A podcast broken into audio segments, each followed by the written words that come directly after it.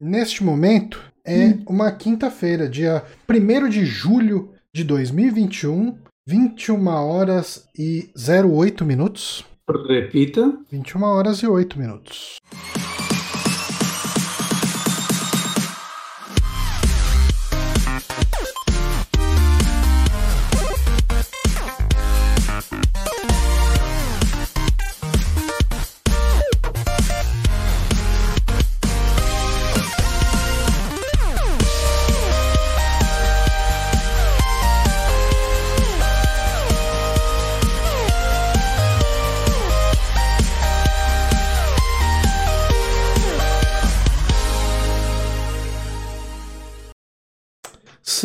Sim, Bonatinho, estamos no ar para mais um saque, o podcast Super Amigos. Eu sou Johnny Santos, como disse, estou aqui com o Guilherme Bonatti. Oi, eu sou Guilherme Bonatti, estou aqui com o Johnny Santos. Pois é, estamos aqui um com o outro. E estamos hum. também com os nossos espectadores que estão nos assistindo, como é o caso de Anderson da Rosa, que está no twitch.tv barra superamigos. Se você quer acompanhar ao vivo e eventualmente fazer comentários que a gente pode ou não ler durante o podcast, tudo depende do flow da nossa conversa, não da conversa do flow, isso é do podcast do Monark. Você manda aí comentários durante a nossa transmissão no twitch.tv e interage aqui com a gente. Além disso, né, você que assiste aqui no Twitch, se você for assinante Prime, você pode colaborar conosco, se quiser, através do, do, da sua inscrição do Prime, né? Você pode doar uma inscrição para um canal que você acompanha e eventualmente esse canal pode ser a gente. Lembrando também, nós temos a nossa campanha de financiamento coletivo no apoia.se barra superamigos, onde as pessoas fazem doações recorrentes para deixar esse podcast no ar. A gente paga ali a hospedagem, o site, o SoundCloud e no final das contas o site fica vivo e a gente continua fazendo podcast. Obrigado a todo mundo que nos apoia. Ah, mas sem mais, sem, sem mais discre... Ah, pera, você participou de um podcast recentemente, né, Bonatti? Ah, é, eu, eu, gravei na verdade faz meses, mas saiu recentemente Ok. o podcast do Retro Games Brasil sobre Nintendo 64, hum. né, comemorando o aniversário dele de 25 anos. Foi, foi semana passada, né? Foi, foi.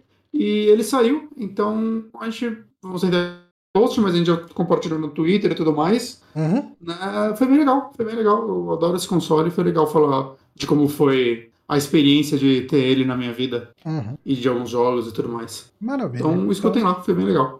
Qual, qual que é o endereço lá?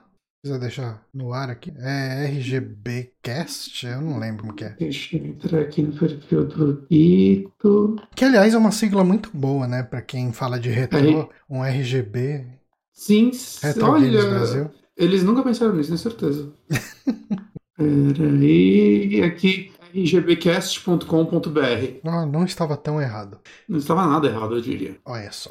Uh, é isso, então uh, eu acho que a gente pode ir direto para as indicações. Uh, hoje, novamente, não teremos Amigame. Amigame está tá sendo postergado indefinidamente. Mas ele, a é, semana que vem vai ter também. Semana que né? vem vai ser. Aliás, importante, né? O pessoal que gosta de assistir os filmes para acompanhar a discussão aqui com a gente. O saque da semana que vem já é o nosso podcast de filme de terror do mês, que uhum. vai ser de Despertar barra Madrugada dos Mortos, né? Os filmes, o Dawn of the Dead, de 1978 e 2004, certo? Exatamente. Maravilha. Do, dois filmão, na minha opinião. Acho que vai ser um podcast legal que, para mim, pelo menos, não vai ter baixos. E, se tudo correr bem, teremos a presença ilustríssima de Oswaldo Mark, do Trecheira Violenta. Exato. Maravilha. Todos os disclaimers feitos, a gente pode ir direto para as indicações. Então a gente pode começar com o. Você tá jogando Wonder Boy Acha in Monster World, correto? Já, já terminei, na verdade. Hum. Uh, sim, eu, tô, tô, eu joguei ele. E é um jogo que eu fiquei curioso, assim, porque. Bom, ele foi. Tipo, a gente teve há uns anos atrás um remake de Wonder Boy 3. Que foi feito pela empresa que fez agora Streets of Rage. Qual é o nome dela? Johnny, você a que é... não? É, foi ela, não foi?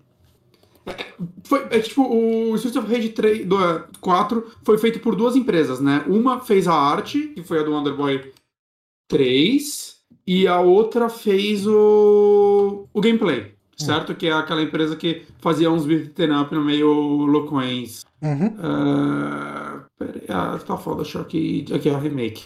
Aí fudeu, cliquei em remake e o Wikipedia me mandou pra uma página genérica sobre o que é um remake. Não é isso que eu queria ver. É, a Ah, Dotemu. Estúdios, Dotemu. Dotemu e, Dotemu, e é. Eureka Studio. Essa na verdade, é a que Dotemu-. Ah, não. Desenvolvedores Dotemu, Lizard Lizard Cube É. e Guard Crush. Mas, enfim, esse outro Wonder Boy, ele não foi feito por ela, ele foi feito pela Art Jink. O lance desse que eu acho que chamou um pouco a atenção da galera é que, se eu não me engano, o... teve envolvimento de alguém que trabalhou no original. Hum. Mas aí, o jogo foi mostrado e eu vi vídeo, eu até procurei reação de fãs pra saber qual era a opinião deles e eu descobri, eu acho que o único que eu achei assim mesmo é o. Ai, qual é o nome daquele canal? O Happy Gamer, alguma coisa? Happy Console Gamer, eu não lembro o nome do canal. É um canal que eu vejo às vezes, ele fala muito de RPG. Então, ele é um canal legal. E ele tava bem decepcionado, porque. É feio, né? Esse é o primeiro ponto. Perto, É, principalmente perto é do remake do 3. Sabe, é, é muito estranho. é, Eu não consigo bater o olho e falar, nossa, que jogo feio. Mas quando você vê ele em movimento, ele começa a parecer mais feio. Então, mas é engraçado que assim, quando eu senti isso e tal, mas eu como quando eu comecei a jogar, um, um ar dentro de mim bateu uma nostalgia de jogos 2D que é 2D, 3D, 2.5D, tipo Hum. do PlayStation 1. Eu, eu não sei porque me, me deu uma puta vontade de jogar Tomba de novo. Hum, o que eu acho que não Tomba. era a intenção. Acho que eu nunca joguei Tomba. O que eu acho que não era a intenção da galera aí. Acho que com certeza eles não estavam remeter, tentando remeter a um 3D bosta do PlayStation 1. Eles só fizeram Cara, mas sem querer. assim, sabe o que é foda? Eu não acho que o 3D seja feio. Eu acho que os modelos são bem bacaninhas Ok. até. Bem ok. Mas é, eu acho que os personagens ficam numas posições muito zoadas. Eu concordo, mas eu ainda acho que assim, o 3D dele tem cara de um 3D bem baixo orçamento perto do que a gente tem hoje em, em jogos indies mesmo. Aham. E eu acho que ele. O que machuca ele, na verdade, é que, tipo, né, quatro anos atrás a gente teve o remake de Wonder Boy 3, que é muito lindo. É Porque muito, daí muito ele é feito em desenhão mesmo, né? Só- É. ok. Mas, mas beleza, né? Tipo, não, não é isso que faz o jogo. Eu nunca joguei o Wonder Boy 4 original. Uhum. né? Nem o 3, pra falar a verdade. E assim, mesmo quando anunciaram a Nintendo. Ah, não Nintendo bem animado, né? Com esse visual, com esse estilo artístico que eles escolheram, eu gostei muito do 3 quando eu joguei. Saca, eu terminei ele acho que em uma ou duas sentadas, assim. É um jogo que eu achei que. Nossa, é. Eu, eu também não sei. O remake eu acho que ele é bem parecido com o clássico, porque você podia até trocar entre eles, né? Com um Uhum. botão. O que não quer dizer muita coisa, né? Que pode ser que eles tenham dado ajustes no gameplay Sim. mas eu tinha achado o gameplay muito gostoso de jogar. Ainda assim, saca, o mundo dele, ele não é muito grande, ele é um jogo de 3 a 5 horas, só que o mundo dele era bem variado, saca? Cada... Ele era meio Metroidvania e tudo mais, e cada parte dele era bem. Eu joguei, lá, ele- eu joguei esse Wonder Boy e a versão Turma da Mônica, né? Turma, Ah, sim, Turma sim, da eu Mônica e o. Resgate. Aham.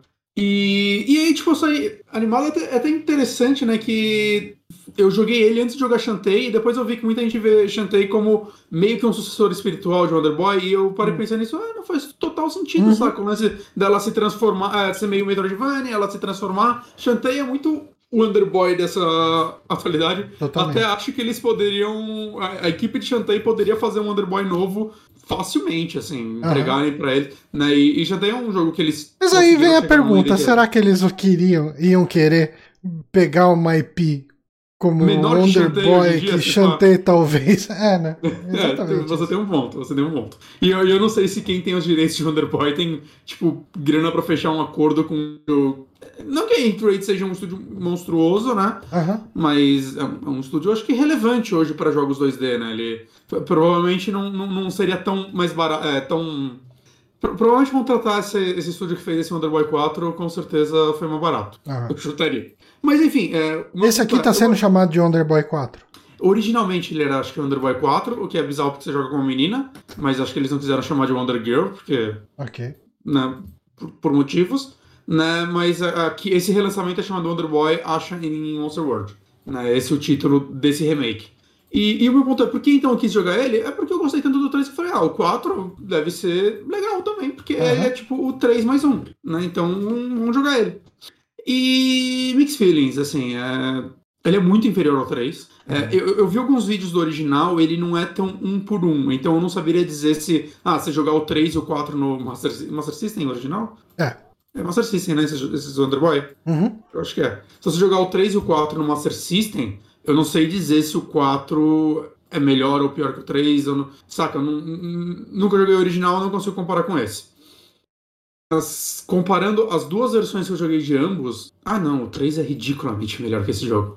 saca? É, e, eu não tô falando só em visual, tô falando em, em game design, em mecânica, saca? O 3 ele tem todo o lance de você se transformar nas monstrinhas e cada uma tem uma, uma jogabilidade diferente. Esse aqui ele tem um lance meio mais baseado em magias. Você tem um, um tipo um papagaio, será o nome dele, um bichinho bizarro aí que ele chama Pepe Logo. Pepe Logo ele é tipo uma bolinha com asas. Que ele, ele deixa o jogo com uma profundidade mais legal, porque ele tem. Você vai ganhando momentos com ele, né? Então você pode segurar ele e quando você pula, você vai planar. Ou quando você. Só quando você tá segurando ele, você tem pulo duplo. Saca? Que você pula e é como se ele te arremessasse. Uhum. E você tem que apertar um botão para chamar ele. Né, senão ele fica só voando na sua volta. É, só que eu acho muito bizarro, porque nesse tipo de jogo, né, ele tem um pezinho no é muito comum você ir ganhando habilidades e só acrescentando, certo? Mas nesse não, é, tem momentos que esse bicho muda e alguma, você perde alguns tipos de movimentos.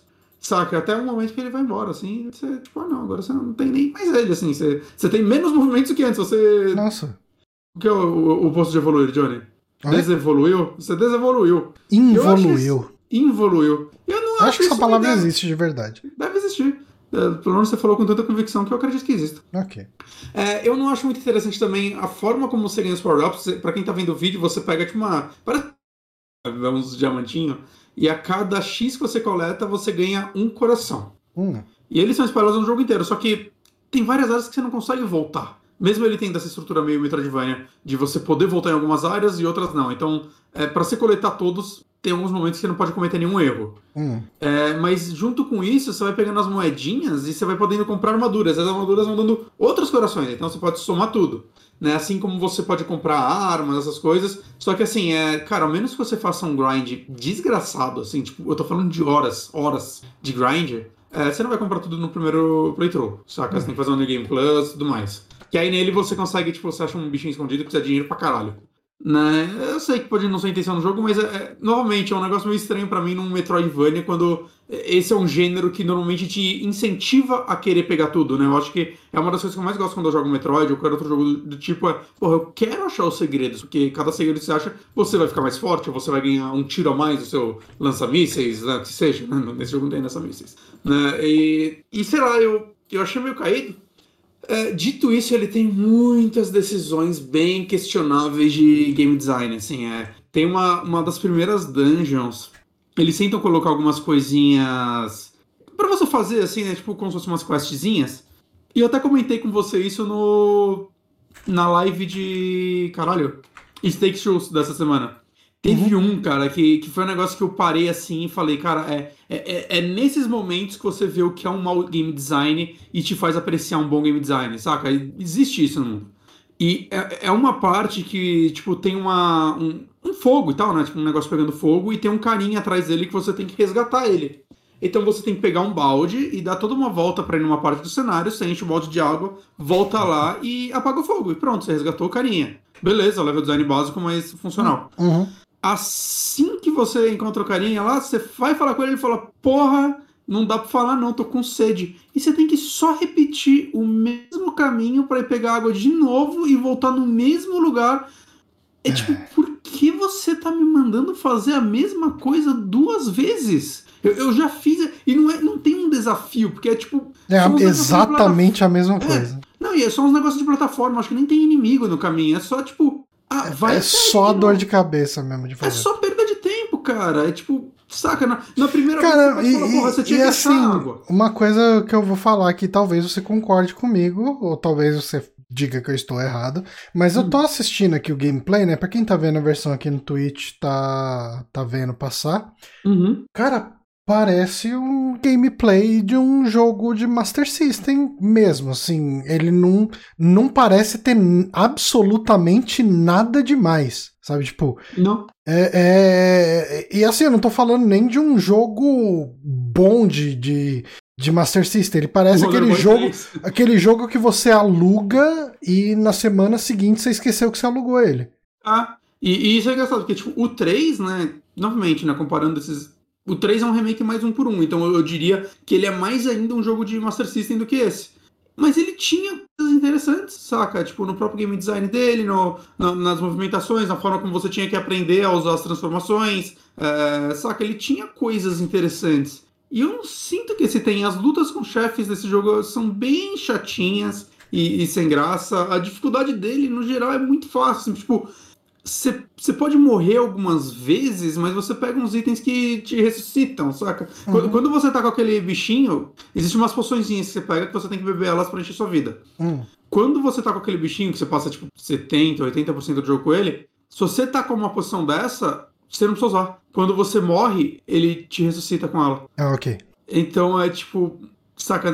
Nossa, eu lembrei agora que no, no manual. No manual de Mônica no Castelo do Dragão, como você, o seu inimigo teoricamente era o Capitão Feio, apesar de que eu acho que ele nem aparecia no jogo, né? Mas ah não? Todo, eu não lembro se ele aparecia, não, não tenho certeza.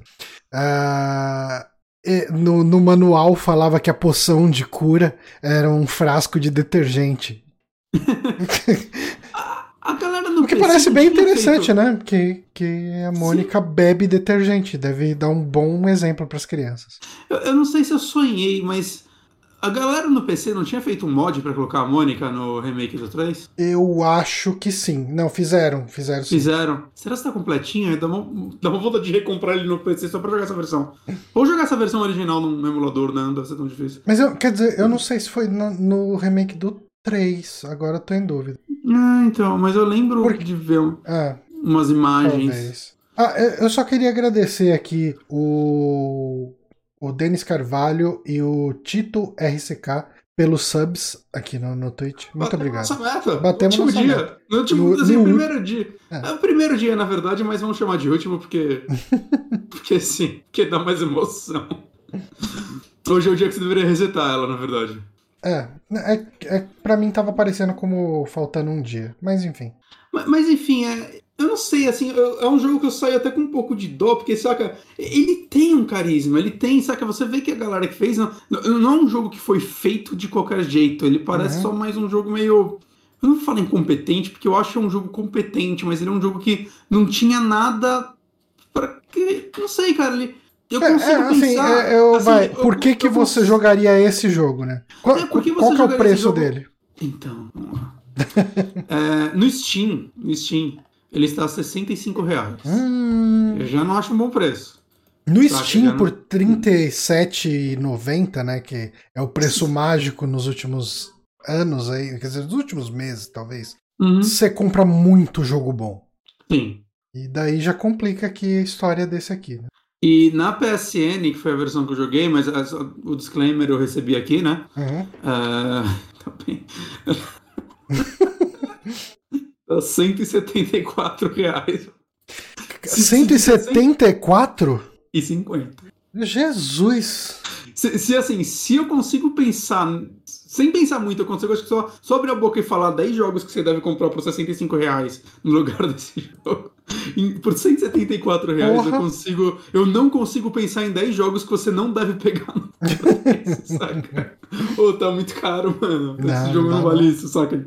Pelo menos na minha opinião, você pode discordar. E eu, eu não consigo pensar também muito no apelo desse jogo, assim, tirando fãs da franquia, assim, que eu já não sei se são tantos hoje em dia. Pois é, né, cara? Tipo. Saca? É, é... Porque assim, você poderia falar, ah, mas fãs, pessoas que jogaram o 3. Pô, quem jogou o 3, o remake gostou, provavelmente pegou o Monster Boy, que eu quero pegar ele, que parece ser muito legal. Que, Quer pegar né, o que? Desculpa, parece... cortou aqui.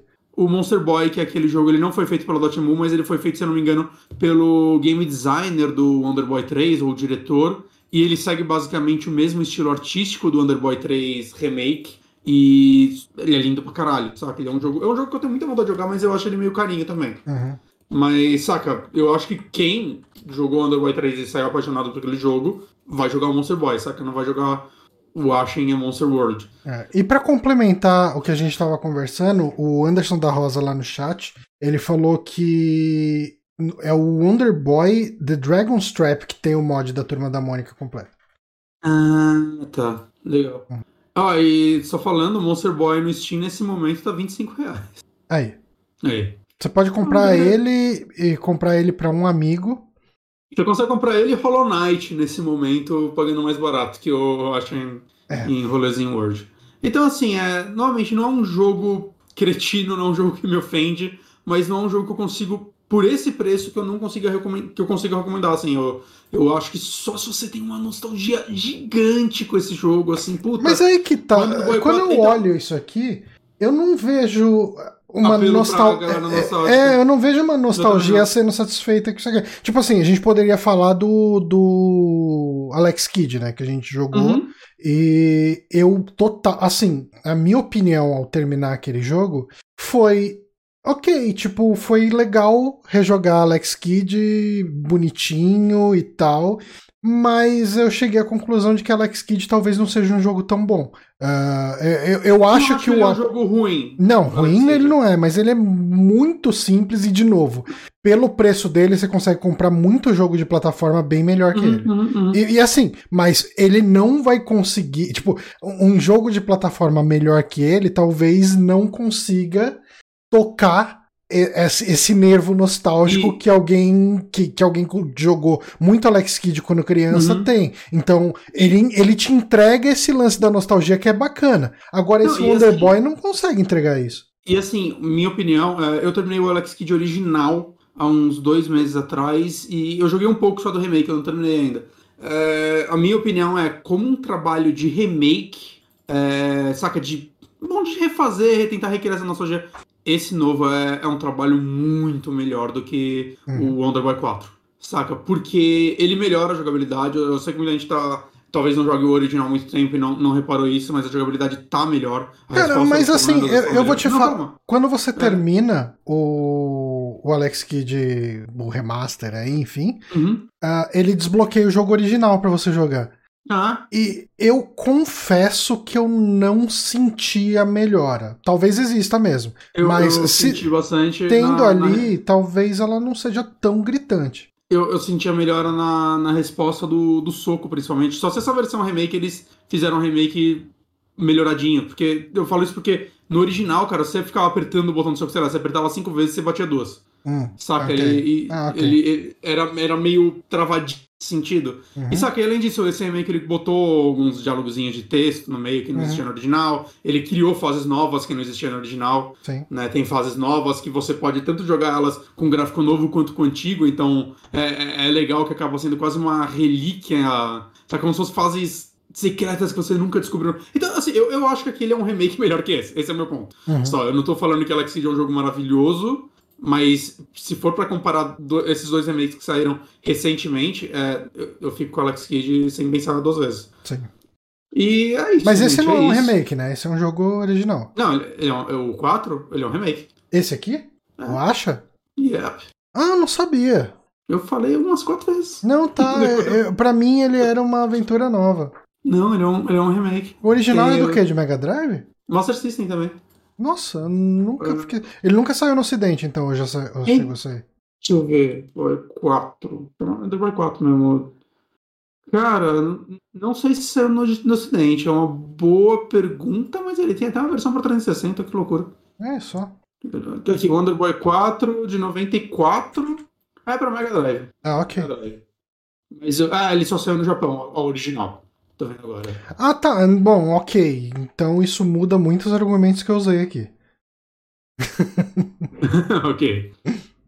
Mas é isso, gente. Underboy 4, por esse preço eu não recomendo. Acho que você amava muito o original, é... mesmo assim não paga agora que ele vai cair de preço não. É, boa. Tá, então uh, eu vou pra minha indicação, Bonatti? Acredito que sim.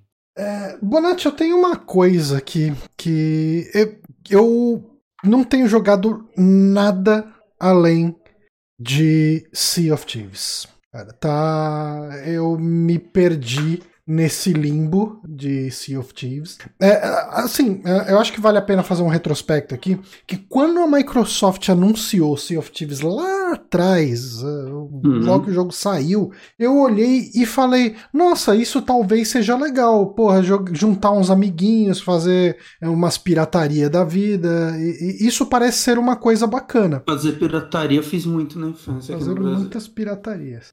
E acabou que eu nunca parei para jogar. Tipo, nunca. Assim. Uh, e é, acabou que eu tava jogando. Eu, eu por muito tempo não jogava no PC, aí uhum. eu tive problema com o meu Xbox, enfim, nada me, me fez uh, uh, ir atrás do Sea of Thieves. E quando teve a apresentação da E3 desse ano, eles mostraram essa expansão do Piratas do Caribe, né? É... E eu falei, putz, tá aí, hein? Sea of Thieves, tá lá no Game Pass, meu PCzinho roda, e, e roda até que bonito, é, mesmo minha placa não sendo top zone e tal. Cara, é, eu, eu acho que eu vou dar uma chance um dia aí. E daí o Yuri, né, nosso amigo que gravou recentemente aqui, o rapaz sentado, ele falou: uhum. Nossa, cara, eu animo de jogar se alguém jogar comigo, né? Tipo, postou no Twitter. Eu falei pra ele: Ah, bora lá. E a gente tem se juntado alguns dias para jogar. Uh, nos últimos, as últimas vezes que a gente jogou. Até fiz uma live. Uh, eu acho que foi o primeiro dia que a gente pegou para jogar. E, e, jogou. Tá jogando ocasionalmente eu, ele, uh, às vezes o Pablo e às vezes o Didico. Né? O, uhum. e, e a gente jogou recentemente a primeira missão do desse evento de, de Piratas do Caribe. E, cara, eu, eu acho que eu vou começar falando do evento. É, uh, e daí talvez eu puxe um pouco para falar sobre minha experiência com o jogo. Mas, hum. cara, eu gostei bastante dessa primeira missão do evento. E agora tá sendo meio que esperar para conseguir jogar junto com o Yuri para fazer a segunda. São cinco missões, né? Nesse evento do, do Piratas do Caribe. É, no, no jogo base mesmo, você tem as missõezinhas que você pega ali nos, nas factions que tem ali nos outposts, né? Uhum. E você tem as. Acho que, acho que em inglês chama Telltales. Uh, em português está como lorotas. uh, e daí você tem as lorotas. E e a aventura do, do Piratas do Caribe, ela é uma lorota, né? Então você uhum. encontra, quem tá vendo aí na, na tela, você vai é, encontrar essa mulher aí, na, que é um, um, um mercador, entre aspas, novo lá no, nos outposts.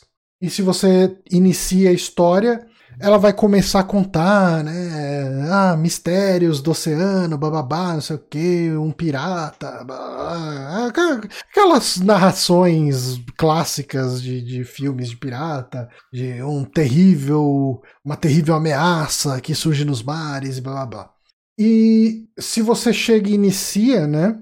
É, ele abre um portal no meio do, do, do mar. Tem como se fossem duas pedras gigantes ali. E dentro dessas pedras, se você ativa a missão, ele abre um portal ali.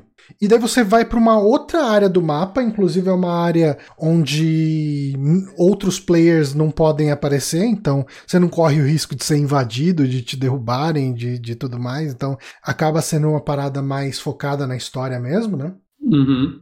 E você começa essa missão. E eu eu acho que essa. Eu não sei como são os outros Telltales, né? As outras lorotas do jogo. Até fiquei curioso para jogar. Mas é, eu preciso de 20 mil moedas agora para comprar uma bandeira lá para poder fazer, né? Uma das lorotas lá. Mas. Uh, essa missão aqui, do, pelo menos a primeira missão de, de Piratas do Caribe, ela é muito focada em exploração é, desse mapa novo e você vai ter portas trancadas, então você vai ter que achar como que faz para abrir. Não é nada mega complexo, mas você vai ter que achar um, um farol para você acender com um fogo específico. Aí você vai ter que achar um, um pedaço de remo que você vai usar de alavanca para abrir uma outra porta. É, é, bem diferente do gameplay tradicional, né, de Sea of Thieves. Ele é até um pouquinho adventure, né, nisso. Uhum. E... Ah, então, eu, eu, eu, não cheguei a fazer nada disso quando eu joguei. E tudo bem surpreso, assim, parece ser bem legal. É, então, eu tô até desconfiado de que dê para jogar as missões do Pirates Life sozinho. Uhum. Né? Eu imagino que dê. Uh, inclusive amanhã, se na hora que eu for jogar não tiver ninguém online, vou tentar fazer o segundo capítulo. E, e aí a gente jogou esse primeiro capítulo, primeiro eu e o Yuri, e depois a gente jogou com o, o Dico, né? Uh, quando jogou eu e Yuri, a gente jogou meio que. A gente achou alguns dos segredos, que tem, tem bastante segredo na, nessa ilha que desbloqueia, né, dessa missão. Uh, a gente achou alguns, mas a gente não achou tudo. E quando a gente jogou de novo, a gente foi explorou bem mais, a gente ficou prestando atenção nas coisas. Não, cara, tem essa porta, a gente não conseguiu abrir da outra vez. Vamos caçar, vamos descobrir como é que faz. Tem essa chave, a gente não sabe onde usa, sabe? Tipo, a gente começou a fazer tudo essas paradas e aí eu fui presenteado, cara, porque tem uma área secreta nessa primeira uh, nessa primeira missão. Eu não sei se nos, nas outras missões vão ter, mas nessa primeira você é, acha um barco lá naufragado e começa a tocar a música de Monkey Island, né, o tema lá de, de Monkey Island, e você acha uns uh, uns diários de uma personagem de Monkey Island 2, que é a Capitã Kate Capsize. Você jogou Monkey Island 2, não? Joguei. Um e dois joguei. Eu não sei se você vai lembrar dela. É, um, é dois a... e o quatro. É a... Não, não, um, dois e o cinco. É a mulher que te leva para fazer. Você aluga o barco dela, daí vocês precisam achar uma cabeça de macaco gigante no fundo do oceano. É, enfim, é... Eu lembro um pouco da quest, mas eu não lembro da personagem. É, eu lembro bem pouco disso tudo, tanto que eu tô com o Monkey Island 2 instalado faz mais de ano no meu computador, que eu quero muito rejogar ele. E agora, essa referência toda que eles fizeram. E é tudo, cara, tem três diários dela, e ela conta toda uma história, que ela tá puta com o Guybrush, que ele é a pior pessoa do mundo, isso aqui. Tem todas umas historinhas ali, você Caraca. vai lendo e tal. Cara, eles se deram o trabalho de fazer um, um, um, easter egg muito bem feitinho, né? E, tipo, e é bacana, né? Porque a Disney tem o direito do Monkey Island e ela não usa pra porcaria nenhuma, faz tempo, né? Faz. E, e nem, nem, nem, acredito que vá. Eu também não, mas, cara, o fato já de terem... Já me isso acontecer. É, e, o fa... e, cara, eu já tava achando interessante a missão, que na, na primeira missão né, do, do A Pirate's Life, que é esse evento, você vai chegar nessa ilha nova, que é, é meio que uma ilha cheia de, de caveiras e fantasmas e tal, mas durante esse momento de exploração você não enfrenta ninguém. Tipo, não tem inimigo, okay. é só a parte de exploração mesmo. Uhum. E, e você acha uma caveira, tipo Murray, né, de Monkey Island 2, 3, enfim, acho que ele tá no 4 uhum. também, que era aquela uhum. cabeça Sim, sim, eu tô ligado quem é. é. E, então, é uma cabeça. 3, mas eu sei quem é porque ele é muito famoso. É, é uma cabeça que fica falando pra você fazer, pra você fazer as coisas. Oh, me tira aqui de cima, não sei o tal. Tipo, não é o Murray, em nenhum momento ele se identifica como Murray, mas é uma cabeça que pede para você sair fazendo coisa. Então é muito parecido com o Murray. Uhum. E daí, assim, quando eu olhei isso, eu fiquei pensando, nossa, uma, uma, uma referência sutil ao Monkey Island, né? Aí, quando você acha o barco e começa a tocar a música de Monkey Island, e os mapas da, das ilhas de Monkey Island estão em tudo quanto é canto ali e tal. Quer dizer, tem dois mapas, vai, não sei, é mais é, realista aqui, né? Tem um mapa que tem todas as ilhas do, dos quatro Monkey Island, uhum. e tem um outro mapa que é só, são só as três ilhas do Monkey Island 2. Mas uhum. ele é uhum. cheio de referenciazinhas, assim, eu gostei, achei bem legal. Aí depois dessa primeira parte aí que você salva a caveira, você vai desbloquear um barco, você vai entrar no barco e daí você vai achar o Jack Sparrow, né? Uhum. E, e, daí vai ter uma missão ali que você enfrenta um outro navio e tal. É, é, é bem bacana, bem guiado, bem story mode mesmo, assim, né? Uhum. E, e, é divertidinha a missão, cara. Tipo, é, é, bem diferente do gameplay mais livre que você acaba tendo jogando o modo normal do, do Sea of Thieves, né? Uhum. E... É que o modo normal, sei lá, pelo menos pelo que eu joguei, eu achei muito legal, mas é tipo, ah, você vai fazendo essas missõezinhas aí para você conseguir os tesouros, para basicamente você ganhar dinheiro e deixar seu barco mais legal, pegar umas skins e é, tal. Mas tem... é isso. É, é, é, ah. um, é uma atividade, né? Tipo, é, ah, é, um ah. lance de. Ah, vamos jogar aqui uma horinha? Vamos jogar duas horinhas? E beleza, cara. Tipo, uhum. É, eu, as- essas vezes que eu tenho jogado com o Yuri, o Dico e o Pablo, tem sido bem divertido, assim. Bem divertido mesmo. Uhum. Quanto mais gente, melhor, sempre, né? Você Uhum. faz os times aí até quatro pessoas. Mas a gente não tem feito nada de espetacular. A gente pega umas missões. Ah, vamos lá. Então, cara, o Yuri ele é foda pra achar tesouro. Daí eu costumo ajudar bastante na- na- nos combates ali contra as caveirinhas. Até que me, me saio bem ali com os caras. Ah, o, cada um acaba tendo ali a sua função e tal. O Pablo, como o, o Pablo, ele há muito tempo atrás ele re- escrevia review pro Outer Space, né, e tal. E ele ainda tem os contatos da Microsoft e de tudo mais, e ele ainda recebe coisas, mesmo não produzindo conteúdo há muito tempo. Hum. Então, o Pablo, quando o Pablo tá jogando com a gente, cara, ele bota a skin de Battletoads no barco, sabe? Tipo, todas Ah, as da as coisas, os itens premiums, assim, ele, ele bota tudo ali pra, pra gente jogar com um barcão mais da hora. Aí, de vez em quando a gente enfrenta. mata. É. Mas, cara, é, é, eu acho que o que eu tenho pra falar nesse momento é mais isso. Eu tô gostando muito de Sea of Thieves. Eu gosto de navegar nele. Então, ele tem acho que a física de água mais foda que eu já vi, assim, né? Não, tudo cara. que ela, ela é, né? O mar 90% desse jogo jogo. é lindo demais. mano. Puta É. que pariu. E eu acho que movimento, tudo, a física em geral. eu acho que o visual dele é muito incrível. Eu no achei lindo. sentido do o céu dele, eu nunca vi tanta variação de céu num jogo, sabe? Tipo, você vai Hum. ter um horizonte mais rosado de vez em quando, você vai ter nuvem pesada, você vai ter chuva, é, você vai ter aquele mar mega azulzão cristalino com as ondas batendo. Cara, ele é muito bonito. E meu PC nem é topzão, cara, mas é, ele roda bem legal, assim. E, Não, ele é bem né? Ele é bem leve, bem leve. Jogo, jogo multiplayer tem que ser, né? Que senão. É, já você passa um limita, pouco. você limita os jogadores. Uhum. Mas, cara, eu tô me divertindo demais. Não sei quanto tempo vai durar essa diversão toda. Eu quero Mas, jogar um dia com vocês. Eu, eu não vou- cara, o dia que você tiver. É, o dia que você tiver de boa, dá um toque. Eu tô Ah, tá instalado aqui. Tá instalado aqui. Vamos ver semana que vem. Esse final de semana eu vou ter que resolver algumas coisas, mas quem sabe semana que vem acho que eu vou estar de boa. A gente pode marcar. Eu acho que. É, então, você, você vai. resol- Talvez eu jogue amanhã, é, amanhã com o Yuri. Hum. Mas a gente tem jogado de segunda, assim. Acho que a gente jogou três segundas seguidas, assim.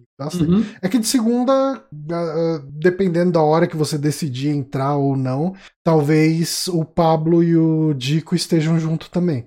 E daí já fecha quatro, né? Foi chutado. Mas, cara, mas assim, se você. Mas se você tiver lá, azar de quem entrou depois. É uma corrida. Ah, é, ó, tipo, essa última segunda, por exemplo, o Pablo não pôde jogar. Se você tivesse entrado, poderia jogar com a gente.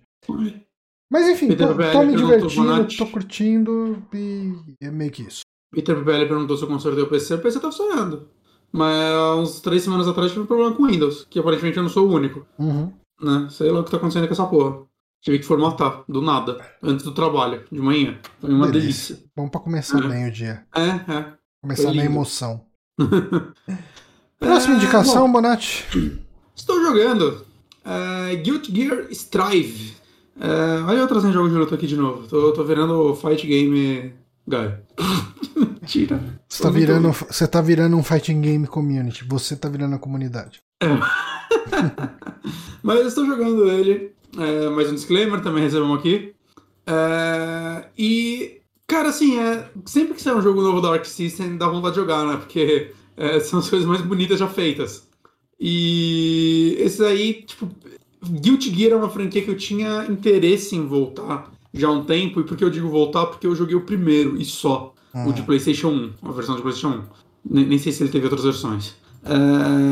Eu tinha ele, eu achava ele muito legal. Porque eu, eu lembro que eu curtia muito o lance de que tinha um golpe especial que você podia dar em qualquer momento da luta e se você acertasse você vencia. Vencia tipo os dois rounds de uma vez. Uhum. E eu achava isso incrível, assim, eram animações muito fodas já na época.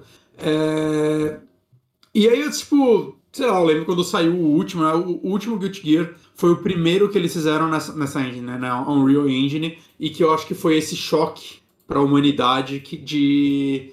Caralho, isso é 3D? Como assim? Né? Porque eles. É, ele parece um anime mesmo. Ele- assim. Exato, exato. E, mas é 3D e tal. Eu até vi um vídeo de um cara explicando mais ou menos como ele é feito, né? Como esses jogos dele são feitos. E ele é feito, ele é todo em 3D, mas ele é animado como se fosse 2D. E o que eu quero dizer com isso, né? Quando você pega modelos 3D, normalmente você marca, sei lá, keyframe, você bota a posição do braço dele retraído, dele esticado, e o computador vai fazer o resto. O computador vai animar e você vai só fazendo os ajustes, né? Por isso que muita gente fala que 3D em alguns pontos é mais fácil que 2D, Uhum. né? Por isso que muito anime hoje em dia é em 3D, né? Porque digamos que um 3D vagabundo é mais fácil de fazer do que um 2D bem feito. Uhum. Né? E obviamente um 3D fodão, pixel style, já é outro, outro negócio. Né? A gente só tá falando de 3Ds mais simples que funcionam para animações mais simples. E o lance desse jogo é que ele é todo animado à mão, né? Desses jogos da Arc System, né? E pra não falar que eu não joguei mais nada de- deles desde então, né? Eu joguei algum BlazBlue no PlayStation 3, eu tenho ele. Não sei qual do- dos, dos que é. É, E eu joguei Dragon Ball Fighters, né? Até que eu joguei bastante ele. É, e, e foi isso. Foi- foram esses os jogos deles que eu joguei que eu me lembre. Uhum. Né? Eu, acho, eu não joguei o, o Grand Blue, sei lá o que lá, e o que for. E assim, cara, eu, eu fiquei muito surpreso quando eu comecei a jogar ele, porque assim, há, há pouco, há pouco mês- alguns meses atrás eu recomendei que é o Mortal Kombat, né? E eu expliquei que eu não sou um cara dos jogos de luta, mas que, que eu curto assim um joguinho de luta, mas não sou o cara dos jogos de luta. E que Mortal Kombat é o jogo que eu sempre jogo, porque eu acompanho esse- essa história, eu acompanho esses personagens, eu, eu sei jogar um pouco de Mortal Kombat porque no final eu acabo jogando todos os jogos, então é, pelo menos o básico pra me divertir eu consigo tirar. E eu fiquei muito surpreso quando eu comecei esse jogo do quanto eu tava me divertindo com ele. Saca, é, esse jogo ele criou uma certa polêmica quando ele foi anunciado, e eu acho que até no beta, porque o- eles falaram que eles queriam fazer algo mais fácil pra galera entrar. E os jogos da Dark System, eles são muito complexos. E a galera ficou puta, ah, meu Deus, vão deixar meu jogo pra velotar de noob, meu joguinho.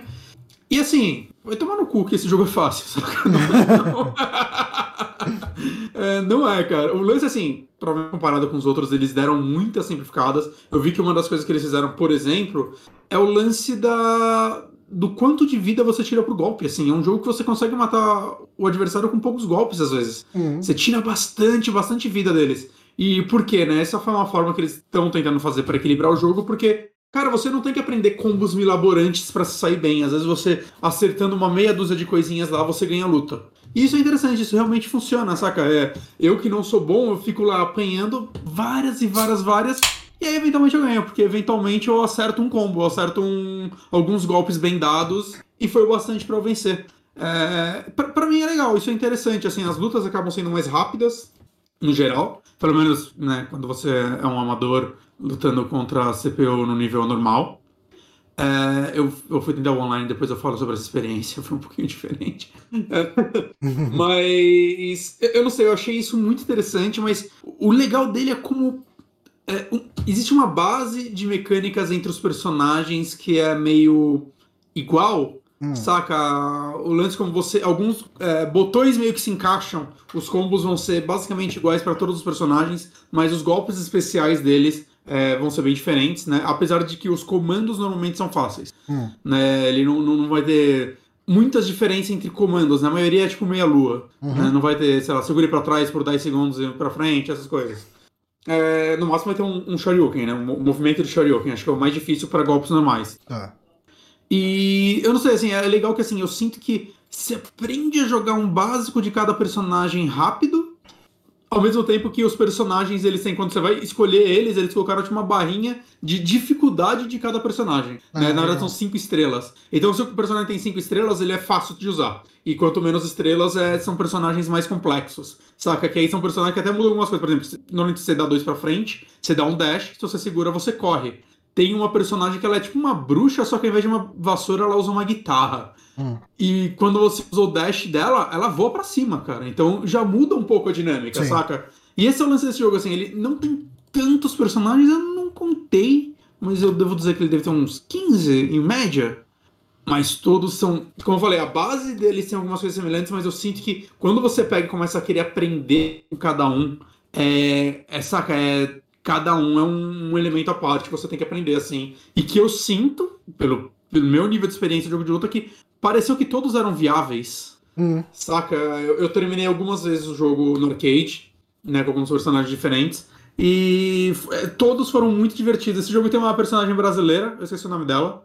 Né, a primeira vez que tem uma no, no jogo. Que eu gostei muito de jogar com ela, assim, porque ela é uma personagem bem simples no sentido é, é, ela é o personagem de jogo de luta sem magia, sem magia de longo alcance, e que todos os golpes dela saem de combate por causa disso. Né? Ela lembra um pouco, sei lá, o Yantia no jogo do, do Dragon Ball Fighters. Hum. Saca? É, eu achei bem legal, assim, ela. Tipo, os designs dos personagens desse jogo eu acho eles muito legais. Né? Ela é uma personagem que tem, tipo, um lobo fantasma com ela, que é, tipo, ligado no corpo dela, e os golpes são meio que, tipo, ah, ela chuta e o lobo vira uma extensão da perna dela e tudo mais. É uma, umas coisas meio assim.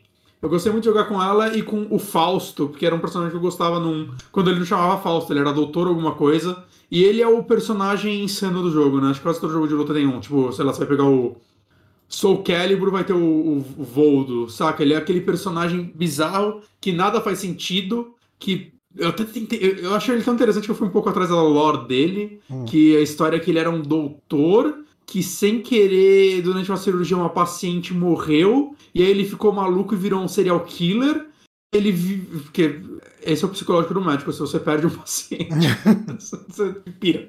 E aí ele virou um serial killer. E aí ele foi preso numa prisão entre dimensões. Só que aí ele descobriu que na verdade foi armado e a menina ele não matou ela.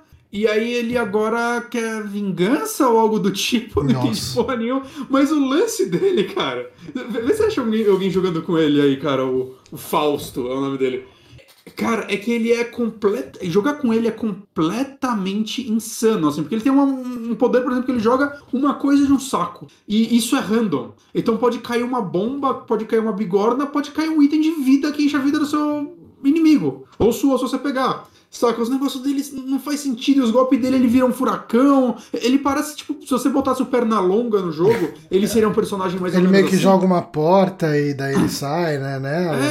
É, é muito louco, cara. Eu, eu, eu joguei, assim, o único Guilty Gear que eu joguei, eu nem lembro qual foi, acho que foi o Exurge. Uh, num Humble Bundle que saiu, acho que na semana de lançamento do, do Strive, ou uma semana depois. Eu falei, uhum. eu nunca dei uma chance pra essa série. É, e daí eu joguei, tipo, esse, né? Acho que foi o Exurge. Uhum. Uhum. E eu joguei com esse personagem uma vez e eu achei muito bizarro. Eu tô procurando é, aqui pra ver se tem. Ele é o personagem. Ah, você passou um pedaço num vídeo dele lutando aí. Ele é o personagem que eu mais gostei de jogar porque ele é muito caótico, cara. Eu sinto que eu vou mastigando os controles e ele vai fazendo coisa. Saca? Então eu achei muito, muito legal jogar com ele, mas ele é, ele é um personagem nível médio para complexo, assim, saca? Então foi só sorte. Uhum. É, saca? Mas você vai vendo, assim, todo personagem, assim, você bate o olho nele, você vê. Tanto visualmente, assim, eles são muito interessantes, saca? Tipo, tava mostrando agora um personagem que ele luta, tipo, com uma sombra dele, que é um demônio, né? O, o, o chefe do jogo, ele é tipo um samurai vampiro saca? Que usa uma, tipo uma Shigatana gigantesca e que entre. E você pode selecionar ele desde o começo, ele não é um personagem especial, assim, tipo, no, no sentido de. Saca? Não é um personagem que você não controla. E, saca, ele, ele tem umas. No meio da luta ele dá umas transformações e volta, e a espada dele começa a sugar seu sangue. É, é muito louco, assim, cara. É. É cada personagem, assim, desde o visual quanto dos golpes, a forma que você joga com eles é, é muito, muito única. Saca? É, é, é, um jogo que, mesmo sem entender nada da lore, você olha e você vê que cada personagem, algo foi escrito, não foi só um design tirado do cu, assim. Eles, uhum. eles justificaram esse personagem existir. Eu, eu respeito muito isso, eu acho isso muito legal. É, outra coisa desse jogo é os ataques especiais, né? Que cada personagem tem dois. E normalmente é um mais simples e um mais bem animado, vamos dizer assim. Ah, o falso ele tem um golpe que ele te deixa com um afro por algum motivo. Ok. É, é isso. e esses bem animados é muito legais, cara. É, tipo um mini anime no meio da luta. Do falso, novamente. Ele, ele, tipo, cara, aparece uma florzinha no chão, na frente do, do, do personagem, tipo, no, do inimigo, e aí ele corre pra, tipo, proteger ela, saca? Pra você não pisar em cima, e nisso você cai, Aí ele escuta você cair e ele fala: Meu Deus, um paciente! Aí ele pega uma cadeira de roda e sai correndo bate na sua canela. E é isso. E aí, tipo, pra cada personagem tem uma animação específica de dor, saca? Pra, esse, pra essa animação. E, e saca, tem, tem umas são simples, mas a maioria são umas animações muito legais, assim, que você, você quer pelo menos uma vez especial com cada personagem só pra Ah, ver o, como vai ser. A minha decepção com esse jogo é que logo no começo eu não falei que era muito legal que tinha um golpe que mata na hora. Aham. Esse é o primeiro da franquia que não tem isso. Caramba. Eu fiquei tão puto, caralho, mano. Porque, cara, eu, eu peguei uma compilação do Strive desses golpes pra assistir. Mano, são umas animações. Viram anime. Dá, dá pra entender porque não tem, porque eu imagino o trabalho que dá pra fazer cada uma. Que, tipo, não é, não é só fazer cada uma. Eles fizeram um jeito que. Você pega, vai, a animação do. Do Falso de novo. É o único que eu lembro o nome, então vou, vou citar ele. Pra cada um dos personagens a animação vai encaixar bem, saca? E pra, tipo, é, é muito louco isso. É, eu vi uma galera falando que pode ser que entre por update depois, ou DLC, eu não sei. Não vi nada oficial disso, mas eu vi uma galera no Reddit falando. Ok. Tirem como quiser. É, coisas que eu falei que esse jogo não é simples. Cara, ele tem muita mecânica quando você começa a, a se aprofundar nele. né? Ele tem um modo treino chamado Missões, que são tipo cinco níveis de treinamento. Eu fiz os três primeiros, e cada um tem tipo 15 lições. E você vai aprendendo, assim, por exemplo. Ah, você segurar pra trás, você defende. Se você segurar pra trás e dois golpes de- botões de golpes que não são R1, você cria tipo uma barreira que vai esvaziando uma, uma, uma barrinha sua. Que é tipo uma super defesa. Mas a defesa normal, se você aperta no frame exato, você dá uma defesa perfeita que você não perde nada de vida. Beleza. Aí, se você aperta três, três botões de ataque, onde nenhum deles é R1, ao mesmo tempo, você, tipo, faz um. dá tipo uma explosão, saca? Que você afasta o cara. Mas se você dá um golpe e no- durante o recuo você aperta isso, você anula seus keyframes pra você se recuar na hora, saca? Isso usa quando você dá um golpe e você errou e o inimigo vai te dar um counter, e aí você usa isso pra tentar evitar o counter. Se você dá um golpe no inimigo, joga ele pra cima e usa esse mesmo comando, você vai ativar um negócio que vai fazer o inimigo cair em câmera lenta por, tipo, sei lá, um segundo, que vai dar abertura. Cara, é fácil o caralho esse jogo. É muita mecânica. Fora as meca... O counter dele é muito louco, né? Porque quando você dá counter, ele escreve counter gigante na tela, o inimigo perde mais vida e, e acho que ele, ele, ele fica caído mais tempos. Né? Ele é um jogo. Eu não sei o quão mais complexo eram os outros pra galera reclamar desse jogo 6 friendly. Né? Mas, mas o, o lance que eu vi agora, tipo, agora que ele saiu, eu vi gente falando, até o Tengu eu vi ele falando desse jogo, né? Ele é um cara que manja mais de jogo de luta do que eu. É que ele é fácil de entrar, mas, saca, eu terminei o jogo algumas vezes sem saber nada disso. Hum. É, mas e, e no multiplayer ele vai te botando nas ranqueadas, ele vai tentando equilibrar pessoas do mesmo nível. Provavelmente você nunca aprender a fazer isso, você vai jogar com pessoas do seu nível, que provavelmente são pessoas que também não sabem. Porque se elas sabem, elas vão ganhar- começar a ganhar muito e vão fazer a ranqueada com pessoas de outros níveis. Então, é, é- é tipo, essa complexidade existe pra quem quer. O que eu acho justo, né? O próprio último Mortal Kombat eu comentei, né? Que ele tem um, mais mecânicas do que eu esperava, assim, né? Uhum. Ainda mais comparado aos dois anteriores e tal, e que eu, eu fiz a sábia decisão de, de ignorar elas porque eu não jogo online mesmo. Opa, pausa pra água, gente. É, eu acho que a minha decepção com esse jogo é. Primeiro, eu nunca. Decepção não, né? Mas a coisa que, tipo, vai fazer eu não jogar ele tanto quanto eu gostaria é. Eu sou ruim pra caralho. Tipo, muito. É, eu tava tentando fazer hoje. é, o que acontece? O modo arcade. Ele tenta ter uma narrativazinha e tal, né? Mas ele não tem nada demais. Ele não vai ter finalzinho pra cada personagem ou coisas do tipo. Mas.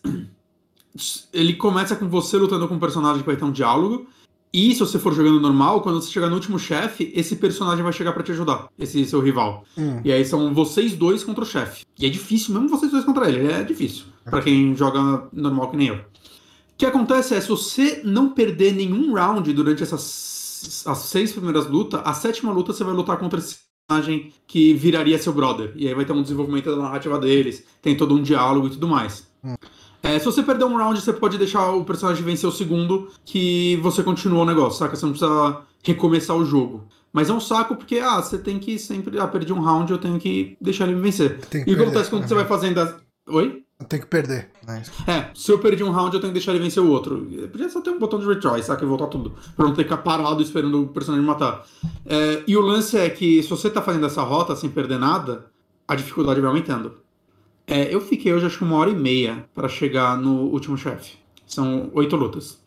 O que acontece é quando você chega no último chefe nessa rota, você quer fazer o final verdadeiro, você tem que vencer ele sem perder um round, que você, aí você vai lutar com uma versão mais difícil dele. Nossa. Como eu falei, ele é um personagem que vai se transformando, né? É, parece que a versão mais difícil é sempre ele transformado. Eu não consigo, eu fiquei acho que uma meia hora, 40 minutos tentando vencer ele, os dois rounds dele, sem perder um. Eu não consegui vencer um, na verdade. Saca, é. Eu sei que eu conseguiria se eu insistisse mais. Hum. Mas assim, é um negócio. Ah, cara, eu vou, eu vou ter que, sei lá, pegar um sábado e provavelmente passar a tarde pra tentar terminar esse jogo uma vez. E aí eu falei, ah, mano, a satisfação que eu vou tirar disso é falar, porra, perdi meu sábado. Hoje em dia. É E ele não tem nível de dificuldade pra você de repente jogar num N- mais na- na- baixo e. Nessa, nesse modo, não. Ah, ok. Nesse modo, o nível meio que vai se balanceando de acordo com o que você ganha ou perde. É, eu fui ver uma galera jogando é, essa última fase do chefe, uma galera comentando sobre ela, e o que eu vi de gente que manja de jogo de luta falar é: eu não vejo um chefe tão difícil assim desde os jogos da SNK. Ok. Ah, o, o, o chefe número 9, que é ele fudido. Eu nunca vou conseguir, então. Esse eu acho que eu nunca vou. Eu vou me matar pra chegar nele. Eu não sei se eu vou conseguir vencer ele, então. Que, pelo que eu vi de vídeo é, ah, você tira vida dele basicamente no mesmo nível que você tiraria num jogo de luta normal. Sendo que eu falei que o Gear, o lance dele é que você tira vida pra caralho do- do- dos inimigos e acaba rápido a luta. Só que ele continua tirando vida pra caralho de você e fudendo a luta. E é, tipo, super rápido, ele tira muita vida, ele teletransporta, ele tem uns combos que ele começou, ele não para mais. Ele é realmente pra quem masterizou o jogo eu não acho que eu vou masterizar esse jogo. E o que. Isso é um problema pra mim? Ah, porra, você tá bravo que você não consegue fazer o nível super hardcore? É, na verdade, não. O que me deixa meio frustrado é você fazer num sentido single player. Saca? Porque não, só eu terminar com os personagens, não, não existe uma historinha lá ou algo do tipo que nem Mortal Kombat que me faça ter vontade de terminar com todos. Uhum. É, e o online eu não sou bom. Então, tipo, sei lá, eu não. Eu já não sou o cara do online, né? Eu pego, tipo, mesmo Mortal Kombat que eu sei jogar de forma é, razoável, eu não jogo online. Eu gosto de jogar o single player, eu gosto de, saca, fazer o modo história, fazer as torres com cada um. Eu, eu gosto de fazer essas coisas. Pra mim é, é o que eu sempre gostei de- desde moleque, assim, jogo de luta. Acho que, lá, porque eu jogava muito Tekken, eu achava muito legal você terminar com todo mundo pra ver todos os finais e tal. E eu, infelizmente, assim, para pessoas como eu que querem só aproveitar um single player de um jogo de luta, é, esse jogo não tem muita coisa pra mim. É, eu sei que Guilty Gear tem uma lore bem complexa, e esse parece. Eu ouvi muita gente falando que ele é o que faz o melhor trabalho nisso em te estabelecer nesse mundo. Eu dei uma forçada nela, porque esse jogo ele vem um compendium de cada personagem, cada acontecimento, ele tem uma linha do tempo, Johnny, que aconte- começa desde antes dos jogos, com texto. Cara, assim, você pode se acabar de ler textos pra entender toda a história de mundo e de personagens dos caralho de Guilty Gear. Saca? Tudo isso. E ele tem um modo campanha. É, um modo história, como muitos jogos de lutas têm. Hum. Ah, desculpa, é, eu joguei o Persona Arena. Mais um jogo deles que eu joguei. Ok. É, enfim, ele tem um modo história. O modo história desse jogo é um anime de 5 horas. Não tem lutas no meio. É um anime.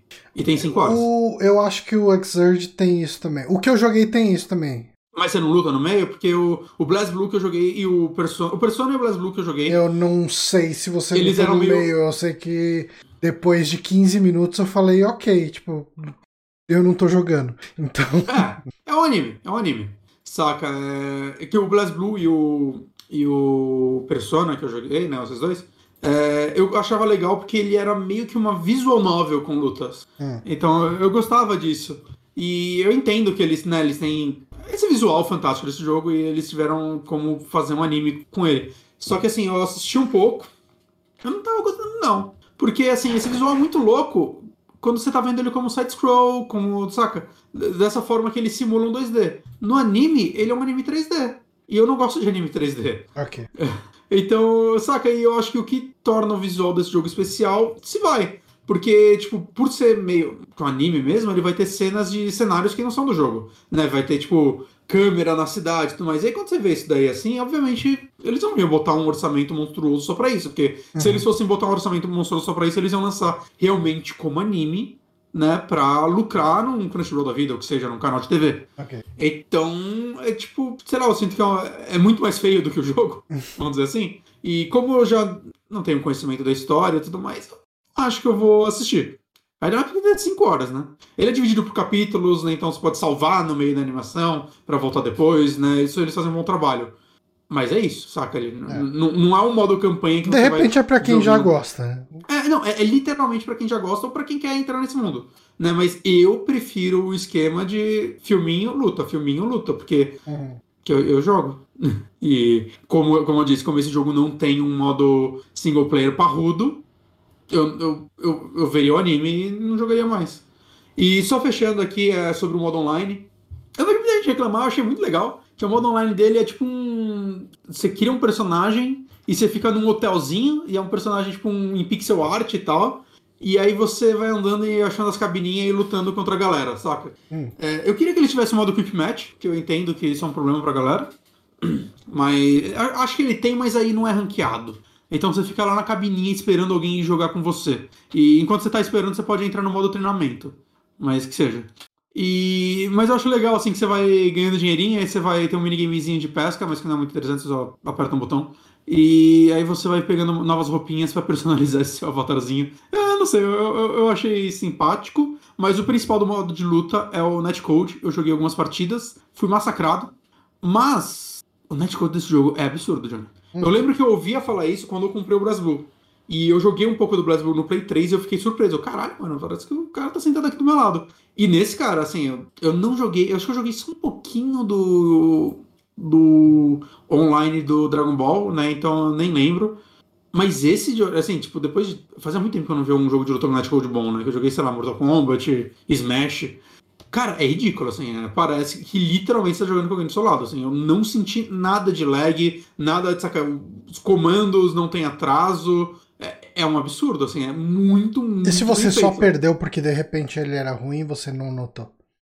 Não era, cara, eu ganhei um round, eu ganhei um round. Mas, saca, então assim, é, eu acho que assim, para quem gosta de jogo de luta mesmo, o principal para você, provavelmente online, é você, saca, cenário competitivo, é, eu acho que nessa parte você tá bem servido. Porque é, é muito, muito, muito bom, assim, o netcode. Então você vai tirar aí horas e horas de diversão, com certeza, né? E ele tem já um, um Season Pass. Eu acho que ele vai ter cinco personagens de DLC. Tô curioso, eu quero. Conforme eles forem saindo, eu vou. Eu quero jogar com eles. Saca? Só pra ver qual é que é, porque.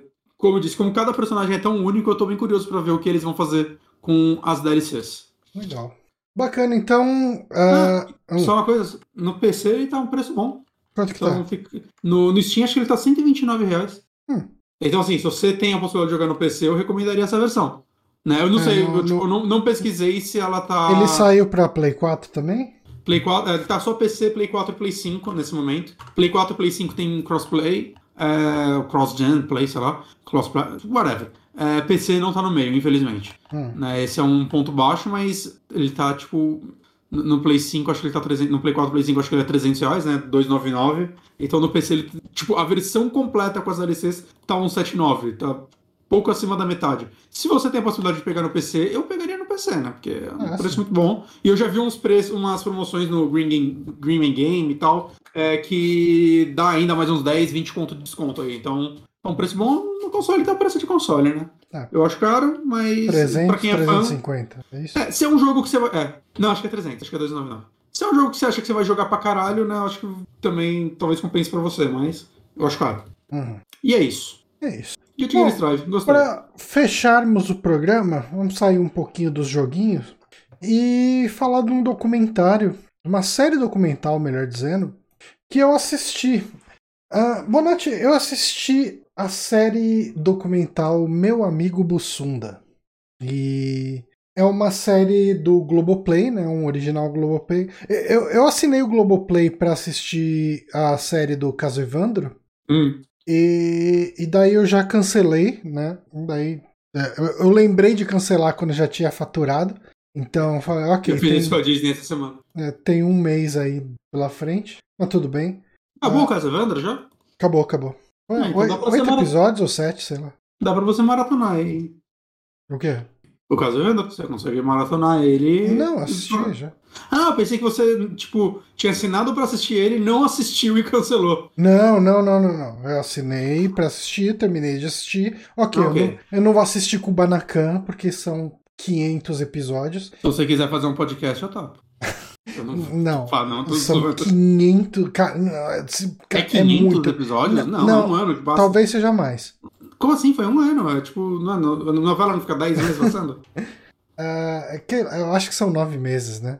é. Daí é. Mas, mas tem 20 minutinhos, não? É, no- não, é 40 minutos pra uma Sem hora. comercial? É. Tudo isso? Que é Globo Eu acho que com comercial é uma hora, né? Daí sem comercial é 45 lá. Podia ter um. É grande demais. né, Cara, eu assisti o primeiro temporada. episódio e falei, nossa, que legal, deixa eu ver quantos episódios mais tem. Falei, ah, não, nem fudendo. Ah, mas Ok. enfim, eu assisti o caso Evandro, gostei bastante. Eu não lembro de ter comentado aqui, acho que eu não comentei. A Não. gente tá com poucos podcasts de indicação no mês agora. Gostei do, do caso Evandro, acho que funcionou bastante. Uhum. Eu acho que até. Assim, eu sei que muita gente falou, ah, o, o, o podcast é melhor e tal. Eu acho que o podcast é muito mais detalhado. E o fato dele ser muito mais detalhado, pra mim, necessariamente não faz ele melhor.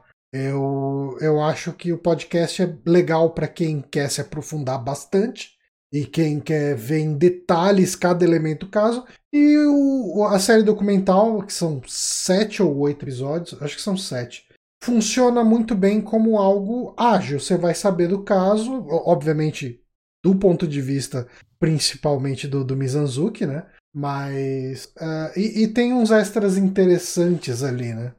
E assim, é, eu não sinto que um anula o outro, saca? Não, Pelo não, que não. eu vejo, você pode, você pode ver a série e depois ouvir o podcast, ou ouvir o É, podcast então, depois da é série. que o problema é que assim, o podcast são o quê? São 50 episódios, 40 episódios? Eu não lembro. Tudo isso? Não, não, Eu vi- eu, eu- posso estar eu- enganado vi- aqui. 30. Eu vi até Mas o se for primeiro- 30 episódios, é coisa pra caralho ainda. É, eu ouvi até o primeiro ato e parei. Quando eles voltarem. eu Não, acho que voltei. não é 50 episódios, não.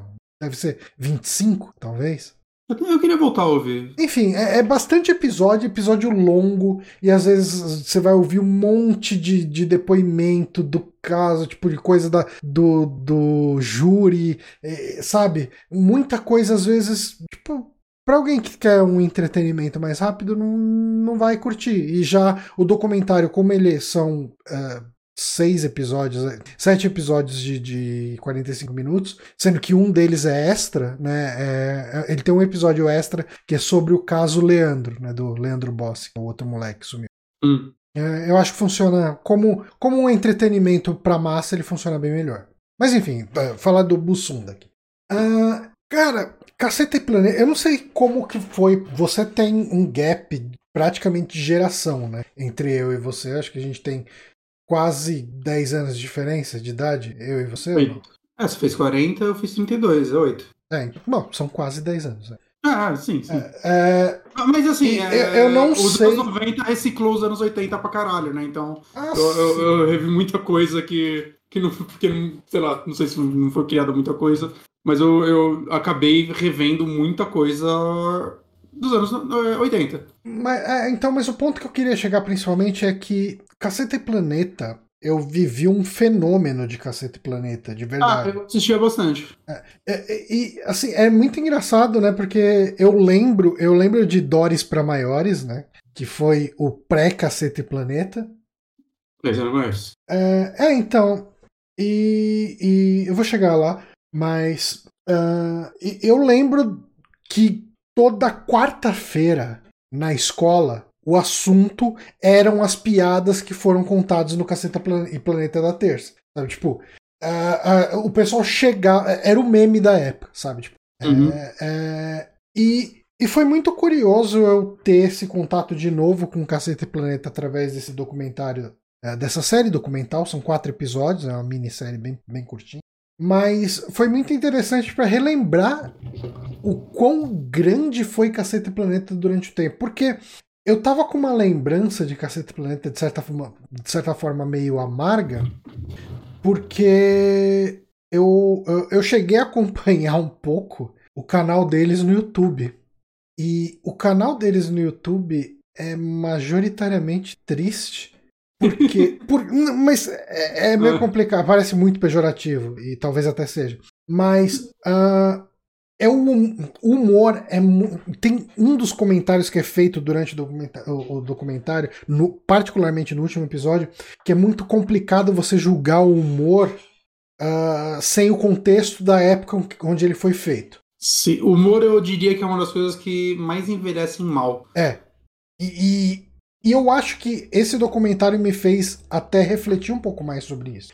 Hum. Um, mas enfim, a série documental uh, Meu Amigo Bussunda, ela é uma série dirigida pelo Cláudio Manuel, que é o, o cara que fazia o, o Massaranduba, o seu Creyson, enfim. Ah, ok. Tal. E ele conta a história do Cacete Planeta, mas usando o Bussunda como pivô. Né? Uhum. É, ao longo dos quatro, dos quatro episódios você vai acompanhar a história do Cacete Planeta, mas a, a, a, o pivô que vai mover a história é a vida do Obussunda. Então, o primeiro episódio é sobre a infância do, do Bussunda e o começo do Cacete Planeta, né? Que ele começa com dois grupos, né? A Caceta Popular e o Planeta Diário. Né? Uhum. Que e é muito legal você conhecer a história deles, né? Tipo, uh, agora eu não sei se eu vou lembrar exatamente quem faz parte de cada um dos grupos, mas eu acho que a Caceta Popular era o Bussunda, o Hélio de la Penha, o, o Cláudio Manuel. E eu não vou lembrar quem que era exatamente. E o outro grupo, né, o Planeta Diário, era o Reinaldo, que fazia lá o Itamar, o Rubinho Pedinello e tal. Uh, o Hubert, né, que fazia o Fernando Henrique e tal. E, enfim, eu não lembro quem. Eu não lembro em qual dos dois grupos, por exemplo, o. Ah, como que chama aquele cara da, da barba? Ah, enfim, é difícil lembrar. Eu não, vou, eu não vou lembrar nomes, é. assim. Mas enfim, Eram dois grupos. A, o, o caceta, a Caceta Popular ela começou como um, um fanzine da engenharia lá da faculdade dos caras ali. E, e era tudo muito cru. Enquanto isso, os caras do, do Planeta Diário eles começaram a fazer aquele humor, mas com uma visão um pouco de jornalismo e marketing em cima.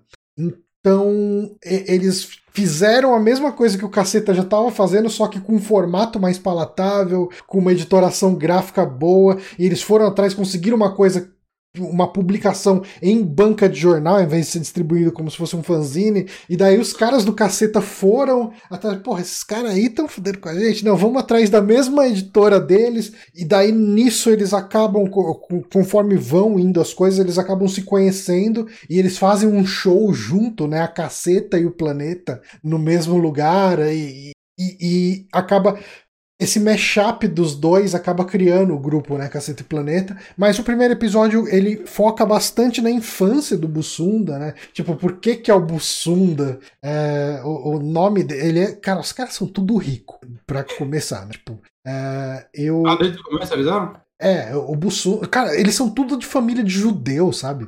E hum. o, o Bussunda, ele era um. O nome dele é Besserman, né? Acho que é Cláudio Besserman. E só que ele não gostava de estudar, não gostava de, trabalhar, ele tipo ele embolsava o dinheiro da faculdade e ficava dormindo na praia, sabe? Ele era um vagabundo. E, e assim, os caras desde a infância se conheciam, principalmente o Bussunda e o Cláudio Manuel. E existiam campanhas para as pessoas tomarem banho, porque as pessoas não gostavam de tomar banho aparentemente durante essa época e tinha um personagem de publicidade, assim, de, sei lá, de campanha do governo, talvez, ou campanha de sei lá o quê, que era o Sugismundo. É isso? É no 70. 70? É. E tinha um personagem que era o Sugismundo. E o, o Besser, o Cláudio Besserman, Imundo, Sugismundo, Besserman, Imundo, Bussunda. O, o apelido surgiu daí, sabe? Tipo, uma mistura do sobrenome Besserman com Imundo. Uh, e, e, assim, enfim, você vê. Eles traçam essa história de que você percebe que ele era um cara que todo mundo gostava de estar tá perto porque ele era muito foda-se com tudo, mas ele era aquele cara divertido de estar tá perto. É, é, ele era o vagabundo que não gostava de estudar, mas ele era mega inteligente, adorava ler, por exemplo. Tipo, ele estava sempre lendo coisas diferentes. Ah, trabalhar, foda-se, mas ele. Sabe aquele cara que sempre tem uma piada na cabeça naquele momento certo e solta ela uhum. e todo mundo ri? Esse, é, esse é o Bussunda que conquista os amigos e, e, e, e, dá a origem a esse grupo, né? Tanto que isso é uma coisa que eles mencionam ali no documentário que é, o Bussunda, quando era visto, ele causava um alvoroço muito maior do que qualquer um dos outros Cacete Planeta, né? E quando os outros Caceta e Planeta eram vistos por aí, os caras perguntavam, ah, e o Bussunda? Sabe? Tipo, era, é, é, ele era o, o Didi, entre aspas. A estrela do rolê, né? É, a estrela.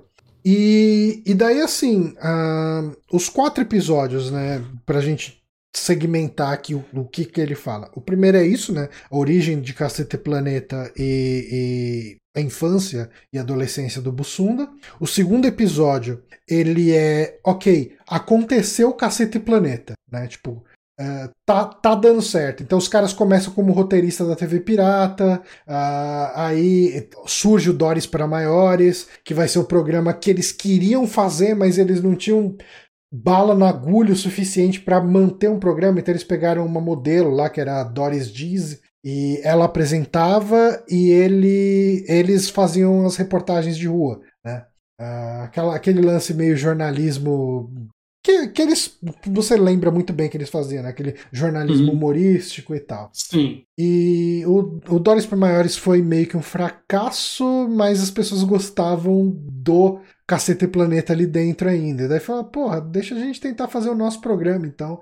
E o negócio estourou, né? Tipo, é, é, é o negócio começou, né? O terceiro episódio. O, o segundo episódio é esse começo. E o terceiro episódio é, ok, tipo, todo mundo adora Cacete Planeta, não dá para vocês ficarem fazendo só um programa por mês. Porque eu não sei se você vai lembrar, não sei se é da sua época, quando o Cacete Planeta surgiu, era um negócio que chamava Terça Nobre. E hum. cada terça-feira do mês da Globo ali tinha um programa diferente. E o Cacete Planeta ele começou como um programa que ia ao ar numa terça. Hum, tipo, eu acho que eu já conheci é, como Cacete é, Planeta. É, então, não, ele era. É, era como se fosse Sessão Aventura também que teve, que um dia passava Armação Ilimitada, outro dia passava MacGyver, outro dia não sei o que e tal. Uh, o, o, Terça Nobre era a mesma coisa. Né? Um dia uhum. passava Cacete Planeta, outro dia. Daí passava uns outros programas. Enfim, o Bronco falou de Jubilula, né? Jubilula passava na, na Sessão Aventura também. Uh, e daí, assim, estourou. Os caras falaram: tá, mas ó, a gente quer que vocês façam um programa toda semana. E é o, o momento rockstar dos caras, sabe? Os caras ficam mega rico, é mega famoso. E daí o, o, o, terceiro episódio do documentário é o auge, né? Hum. E o quarto, document, o quarto episódio do documentário é a morte do Bussunda, que é uma história bem triste, né? Ele morreu do quê? Ele teve um piripaque lá, um ataque cardíaco, sei lá, algum ah. tipo. E, e, mas foi durante a cobertura da Copa de 2006. Ah, é? É, tipo, eles estavam tudo lá na, Ale... na, Alemanha quando ele morreu, cara. Ele tava longe hum. da família. Mas ele não tava como o Cacete Planeta mais, tinha Tava, acabado, tava, né? não, tava. Eles estavam fazendo ah, a cobertura. Mas eles estavam tretados pra caramba. Tanto que o. o... Eu jurava que tinha acabado já. O Marcelo Madureira. O Marcelo Madureira era um que era do, do Planeta Diário, que eu tava tentando lembrar. Uh, hum. O Marcelo Madureira, você vê ele mal, mal, mal mesmo, quando ele tá falando, porque a última conversa que ele teve com o Bussunda foi um arranca-rabo, foi uma treta, sabe? Uma briga. E, e, e, cara, isso é uma coisa, tipo, isso é uma coisa que eu levo pra minha vida, cara, de, tipo, eu, eu não gosto de manter treta com ninguém. Toda treta eu faço o possível e o impossível para resolver, porque sempre me passa na cabeça, eu falo, caralho, e se essa foi a última vez que eu conversei com essa pessoa, eu morrer e, e não puder ter pedido desculpa ou o e eu, cara, mais do que isso, cara, eu vejo o meu pai, cara, meu pai, ele tinha um amigo que era um amigo de infância, assim, cara, de muitos anos, tipo, um amigo de 30, 40 anos. E quando esse cara morreu, meu pai tava tretado com ele. Ah, eu vejo o quanto que meu pai sofre por causa disso. Tipo, Caralho. É, é, até hoje, sabe? Tipo, quando a gente lembra desse cara. E assim, tretaram por causa de política, sabe? Tipo, meu pai é um pouco mais de direita. Ele não é direita reaça, mas ele é direita PSDB. Tipo, uhum. ele é, é aquela direita social-democrata e tal. E o, esse amigo do meu pai, ele era esquerdaça e tal, PT, PSOL, isso aí. Aí eles tretaram por causa de política e quando o cara morreu, meu pai não era amigo dele. Tipo, eles estavam no momento meio de treta e, e, e, isso me fez, né, refletir no documentário quando o Marcelo Madureira aparece falando, você vê ele com o olho cheio de lágrimas. Fala, puta, cara, eu, eu deixei essa oportunidade passar, sabe? Tipo, então ele tem esse tipo de momento, essa, é, é, essa, essa carga emocional, é, que é metade do último episódio, e a outra metade do último episódio é a filha do Bussunda indo atrás de várias pessoas para as pessoas falarem a lição que o Bussunda deixou para cada uma delas. Então, tem, tipo, o Fábio Porchat, tem Danilo Gentili, mas tem, uh, tem uh, uh, um monte de gente do, do Porta dos Fundos ali no meio. Tem. Cara, tem muita gente falando ali, sabe? Tipo, e, e, muitas visões diferentes, sabe? Tem o cara que fala, ah, hoje em dia o humor é tudo é mimimi. E tem outra pessoa que vira e fala, não, cara, o humor é uma coisa que depende muito de contexto da época. E, e um dos pontos que eles mais pegam na questão do Bussunda e é, é, que tinha uma música do Cacete Planeta que era Mãe é mãe, pai é. Mãe é mãe, é mãe paca é paca, mas mulher, mulher não, mulher é tudo vaca. Tipo, era a música do caceta lá naquela época. E. Porque era toda uma. Tinha toda uma piada, meio que no estilo do, do Hermes e Renato, quando ele fazia aquelas bandas de paródia.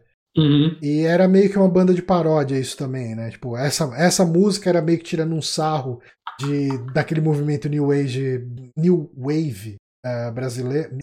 É, New Wave. É, tipo, titãs, umas paradas assim, né? Então era meio que tirando sarro disso. Mas ao mesmo tempo os caras se justificam do jeito que dá. É, ah, eles comentam, o Saulo comentou ali no chat, né? Que o nome do álbum deles, né? Uh, era Preto com um buraco no meio né? Porque era um vinil, né? Um disco preto com um buraco no meio. E daí deu uma polêmica isso na época que o pessoal tava falando do, dos pretos que morrem na favela com um tiro no meio da testa. E, tá, então ele entra nessa, nessas polêmicas nas, das quais o, o Cacete Planeta se envolveu. Tipo, o Ronaldinho puto porque eles tiraram o sarro das convulsões. É, um monte de coisas são abordadas. E, enfim, Uh, daí tem essa questão deles justificarem, de certa forma, o tipo de humor que eles faziam e, e, e você. Não que você passe um pano para esse tipo de coisa, porque tem uma questão ofensiva, tem uma questão machista, tem uma questão que você pode interpretar de várias formas, mas o Cacete Planeta ele é um grupo que surgiu no pós-ditadura, onde eles estavam testando muito, ok, eu tô com essa liberdade agora. Até onde eu posso ir com essa liberdade? É o limite do humor. É, e, e, era muito isso. É, é assim, uh, hoje essa conversa do ah, qual é o limite do humor? É, é vai acaba indo para uma discussão de ah, ofender o outro e, e você oprimir o oprimido com a, o seu poder de, de fala, né, com o seu, o seu, a sua posição, você usa a sua posição para ofender os outros, então tem essa discussão, mas a discussão, a, a, a, discussão do limite do humor daquela época é, será que se eu fizer isso eu vou ser preso? Então era isso, eles estavam tentando ir até onde eles conseguiam pra ser preso, sabe? Tipo, ah, não, eu consigo fazer isso e não ser preso. E ia além, ia além. Mas enfim, cara, é, o, o, resumo da ópera para mim desse documentário é. Eu achei muito legal reviver uh, Cacete Planeta de um jeito que não é vendo o canal deles do YouTube, que são eles fazendo o humor daquela época, mas sem o contexto. Então fica só uma coisa velha e sem graça quando você chega e mostra aquela piada que é feita naquela época e dá o contexto, e você mostra aquilo acontecendo no contexto, você começa a observar a genialidade e por que, que eles chegaram onde eles chegaram de, de virar essa parada que foi um fenômeno do, do horário nobre da, da Globo. Sabe? Tipo, era o fenômeno de toda quarta-feira, como eu disse, né? Toda quarta-feira você chegava na escola e o pessoal tava comentando a piada que eles fizeram com a novela, ou a piada que eles fizeram com, com o Fernando Henrique, do assim não pode, uhum. assim não dá. Sabe, tipo, o, o, o Bussunda fazendo o Lula, uh, sabe? E isso era uma coisa também mega consciente deles, de que cada, é, cada um deles ia fazer um político diferente. Então, Uh, quando era o Itamar, era o Reinaldo. Quando era o Fernando Henrique, era o Hubert. Quando era o Lula, era o Bussunda, sabe? Tipo, eles sempre trocavam o, o ator que fazia o presidente, né? Pra, pra tentar rotacionar até esse lance do protagonismo. É, enfim, eu, eu acho que essa plataforma Globoplay aí da Globo, ela se mostra bem legal para documentários. Eu, eu só tô cancelando a minha assinatura porque eu tô assinando muita coisa, né? Acabei de, de assinar uhum. o HBO Max agora. Uh, e não dá para ver tudo. Mas surgindo um outro documentário no futuro que de repente eu falo, porra, gostaria de assistir isso, voltaria a assinar, porque eu, eu acho que é um. É uma plataforma bacaninha, cara. E uhum. tá com conteúdo. Tá com alguns acho, conteúdos legais. Eu acho o conteúdo deles muito bom pra assinantes, assim, surpreendentemente, uhum. assim, tipo, eu acho que ainda existe algum preconceito com umas pessoas, talvez, de. Ah, vou assinar pra ver coisa. Não, não, eles têm filme pra caralho lá, um monte de coisa de. Saca, que não é criada da Globo. Né? Eu acho que no Brasil, pelo menos até um tempo atrás, não sei se agora ainda é assim, era a única forma oficial de você ver Handman Detail, por, por exemplo. Uhum. Né? Sem, sem ser pirataria ou comprar DVD, sei lá. É. Né? O, então, o pessoal do chat é, tá comentando algumas coisas aqui. O, o Saulo tá falando aí, né, que, que falta pro, pro que falta muito pra Globoplay é um app no Play 4, né, pra quem não tem uma TV Smart. Isso faz é. muita falta de verdade. Uh, e o, o Bronco perguntou se assistiu do Mussum na Amazon. Eu assisti o documentário. Eu não sei se é o Mussum, um filme do Cacildes que tá lá, eu acho que é. Eu assisti no cinema esse. E eu até comentei no saque na época. Sim. Ele é bem legal, bem legal. Gostei também bastante. Você analisou, Feliz? Uhum. Uh, mas enfim, é, isso é uma coisa que falta mesmo. Ter um. Uh, eu, por sorte, uh, na minha TV do quarto tem Globoplay, né? Minha Smart TV do, do quarto. E eu também tenho o Chromecast, né, que salva bastante a vida para esses uhum. apps de streaming, é, tipo Disney Plus, Paramount Plus, é, tudo eu assisto pelo Chromecast, porque se for uhum. depender de apps sair para toda a plataforma está no, no sal. Mas eu, eu, acho que é isso, cara. Eu gostei do documentário, eu recomendo. Uh, e eu acho que ele até é, de certa forma, sensível com os pontos mais desse politicamente incorreto que fatalmente o humor de 1980, 90 tende a cair, porque o tipo de humor que era feito naquela época, não estou falando que era certo ou errado, Uh, na verdade, eu acho que, acho que eu, eu particularmente considero, uh, eu particularmente considero, né, o tom errado, porque hoje em dia a gente sabe que ofende, blá, blá, blá, etc. Só que você dá o contexto e, e você julga entende. diferente. Exato, você julga de uma forma diferente. Uh, mas é isso. Gostei. É isso. Muito bom. É, dito isso, então, nós encerramos o podcast de hoje. Eu queria agradecer a todo mundo que acompanhou essa transmissão ao vivo. Né? Nossos queridíssimos Bronco e Saulo estão aí no chat agora. O Anderson da Rosa está aí desde o começo. Peter PPL apareceu aqui no finalzinho. Uh, muita gente aqui, o pessoal que renovou a assinatura, que assinou aí no Prime, né? O, o Tito RCK, o Denis Carvalho, muito obrigado. E a gente fica por aqui. Mas eu acho que eu faz muito tempo que eu não faço aí, como a gente tem feito live pelo PlayStation, faz muito tempo que eu não faço uma raidzinha, um canal de algum parceiro, de algum é, brother. Na, na última live, quando você acabou ali lá um comentário, alguém falando, ah, faz é, raid pra sei lá quem que tá online agora, mas como a gente tá fazendo é, a gente tava no Play, Play, não tem como. PlayStation não tinha como. Uhum. É, é, eu acho que eu vou fazer uma raid pro Jogando Juntas, nossas queridinhas amigas. Boa. E é bem bacaninha. Vamos raid jogando juntas. E nós ficamos por aqui então. Muito obrigado a todo mundo que acompanhou. Semana que vem a gente volta e assistam aí Madrugada dos Mortos e Despertar dos Mortos, que é o tema do podcast da quinta-feira que vem. Eu assisti o Despertar dos Mortos, né, que é o de 78. Uhum. Uh, tá no YouTube ninguém precisa saber. Mas assisti ontem, me diverti demais assistindo. Semana que vem é o tema do nosso podcast. Ficamos por aqui, até. Adeus.